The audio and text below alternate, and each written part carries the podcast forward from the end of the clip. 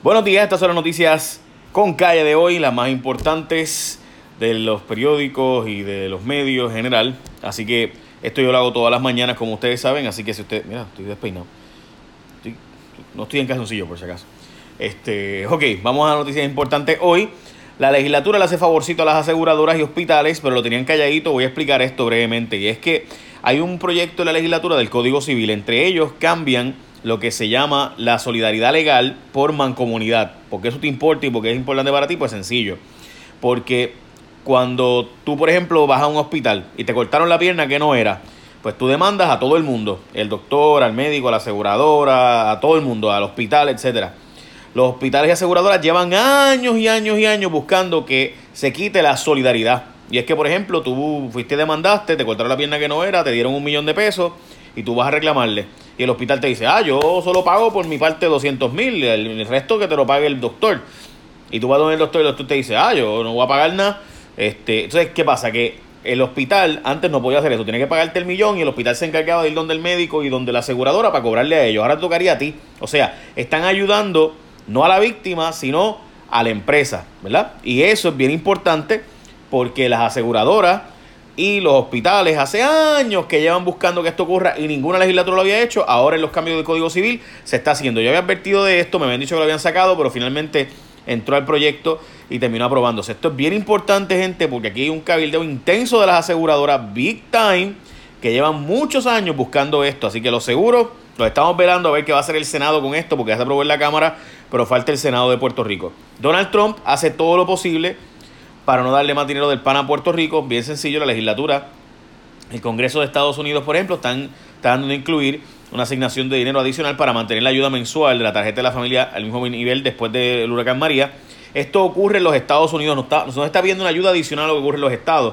Es lo mismo que ocurre en los estados de Estados Unidos, pero después de un huracán allá se hace automático. En Puerto Rico hace falta que el Congreso lo apruebe y por eso pues se está planteando hacerse esto de parte del Congreso, pero el presidente de Estados Unidos está diciendo que no más chavitos para Puerto Rico. De otra parte, un grupo de profesores de la Universidad de Puerto Rico, de la Universidad Interamericana de Derecho y ex jueces del tribunal hasta el Tribunal Supremo están advirtiendo que las enmiendas al Código Civil que están empujando la legislatura pudieran terminar tan mal escritas que determinarían que el hombre pudiera tener hasta control sobre la mujer embarazada y que hasta prohibirían el aborto indirectamente. ¿Por qué estos profesores están advirtiendo esto? De manera muy sencilla, le están dando derechos al feto por un lado, y no aclaran hasta dónde llegan esos derechos y demás, y por ejemplo un hombre pudiera estar reclamando control sobre el asunto, porque como hay custodia compartida también en el código y dan derecho al feto, bueno, pues entonces yo como padre que embaracé a esta mujer, ¿tengo derecho sobre el embarazo de ella o no? ¿Puedo yo decidir si ella eh, tiene el bebé o no? ¿Puedo yo decidir de qué forma ella va a manejar su embarazo o no?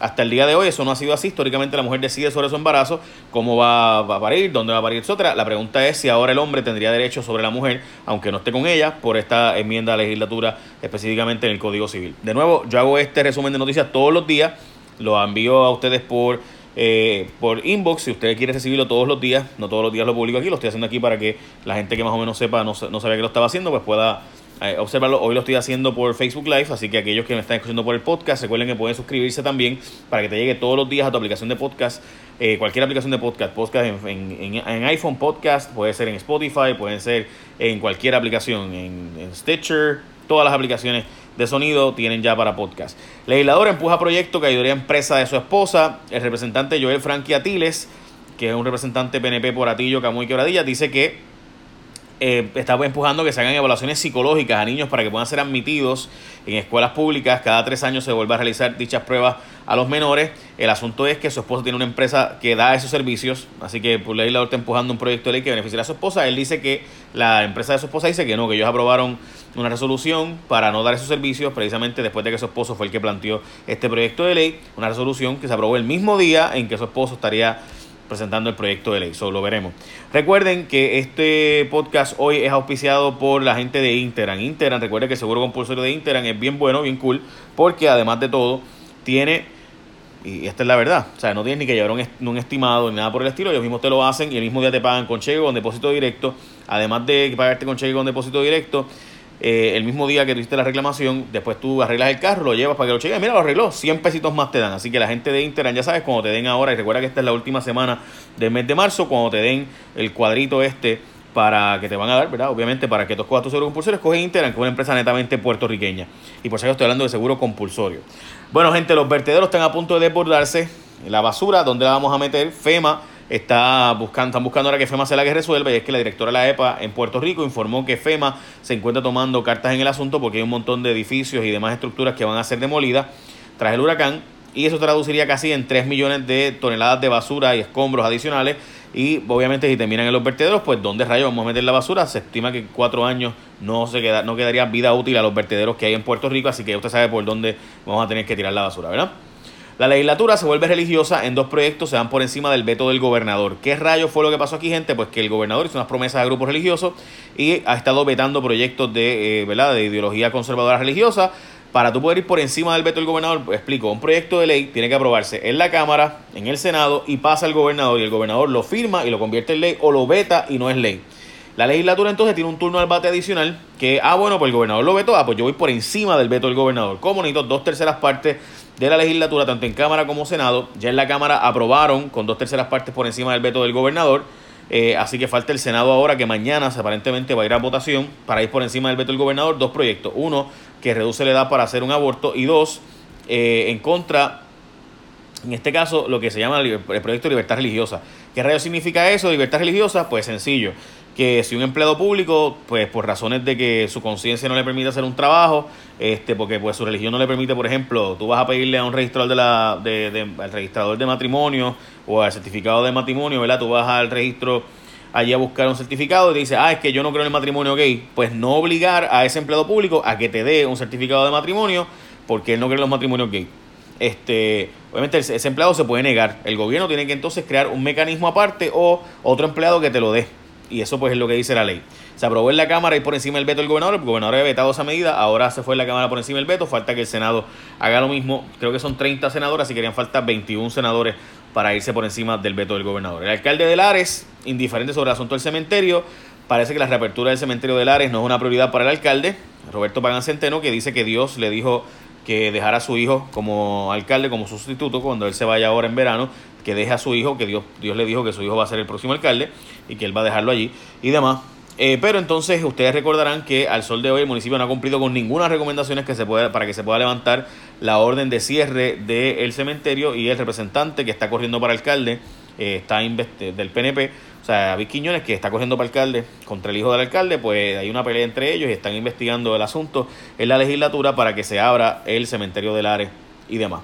Estudiante de un colegio cristiano de Wesleyano amenazó con matanza el vídeo de un joven de la Wesleyan Academy, eh, Wesleyan Academy en Guaynabo, estaba aportando un arma y haciendo una serie de amenazas, ha provocado pánico obviamente en el colegio, donde no hubo clases básicamente, y recuerden que esto fue la semana pasada, no fue ni ahora. Este otro factor obviamente es que eh, se dio a conocer una lista de alumnos a quienes supuestamente iban dirigidas las amenazas de muerte. José Serrano, el congresista puertorriqueño, se retira. El decano de los boricuas fue diagnosticado con Parkinson el congresista latino con más tiempo, dicho sea de paso en el Congreso, está desde el 90 allí, se retira en el 2020 junto cuando más poder tenía en, por su antigüedad tras ser diagnosticado con la enfermedad de Parkinson. Eh, ¿Por qué esto es importante? Porque además del asunto personal, sin duda estamos hablando del boricua con mayor poder en el Congreso y que está en una de las comisiones que más chavos asignó a Puerto Rico y más fondos asignaba a la isla. Y hay varios latinos que están aspirando a esa ciudad del Bronx, entre ellos varios boricuas. E incluso se dice que su hijo pudiera ser uno, pero el hijo, eh, José Serrano, descartó que su hijo corra para esa posición. Corrección invirtió millones en educación a confinados, dos millones de dólares es la cifra que estará costando el Departamento de Corrección, la inversión que están haciendo en un plan educativo, entre ellas clases de psicoballet, eh, talleres de custodia vocacional para 250 presos, que sale a mil y pico de dólares por preso, y 1.600 pruebas para determinar los talentos eh, de algunos de los confinados. Todo esto en un aproximado periodo de tres meses y en contratos expiran el 30 de junio, así que ahí van a ser tres salones de educación y demás, así que veremos a ver si de verdad en tres meses van a ser estos salones y se va a hacer todos estos talleres de computadoras y demás. Bueno, gente, esto es bien importante y yo creo que los muchos moles van a hacer esto. Otro mall, el Molo San Juan, se está moviendo a las ventas de la experiencia de entretenimiento. Van a hacer un casino, un hotel en el Molo San Juan y también van a moverse a lo que sería ¿verdad? El, tema del entretenimiento con unas salas de cine. Esto se está diciendo a nivel global, que muchos de estos trabajos van a desaparecer porque los moles van a ser cada vez menos de tiendas, porque la gente está comprando online, sino que tiene que ser de entretenimiento y otro tipo de oferta. Así que ya saben. Básicamente esas son las noticias más importantes del día de hoy. Recuerden de nuevo que pueden suscribirse para que te lleguen todo esto todos los días. lo, mi resumen de noticias, lo que entiendo que son las noticias con calle, las noticias más importantes, para que te lleguen todos los días. Puedes hacerlo entrando ahora mismo a mi inbox, aquí mismo en Facebook. Vas al inbox para suscribir, como si fuera a escribirme un inbox de un mensaje a una jeva, pues en vez de la jeva me lo escribes a mí, le das Get Started. Y también puedes hacerlo a través de podcast, cualquier aplicación de podcast. Puedes suscribirte a podcast en el iPhone o Stitcher, Spotify, Pandora, eh, Anchor, la que tú quieras. ¿Ok? Eh, básicamente esas son las noticias más importantes del día. Gracias a la gente de Instagram por auspiciar esto hoy. Eh, muchas bendiciones. Y ya saben, cuando vayan a renovar su malvete que tiene esta, esta semana, recuerden que el lunes ya es abril, pues marca Instagram. Bye. Écheme la bendición. Adiós.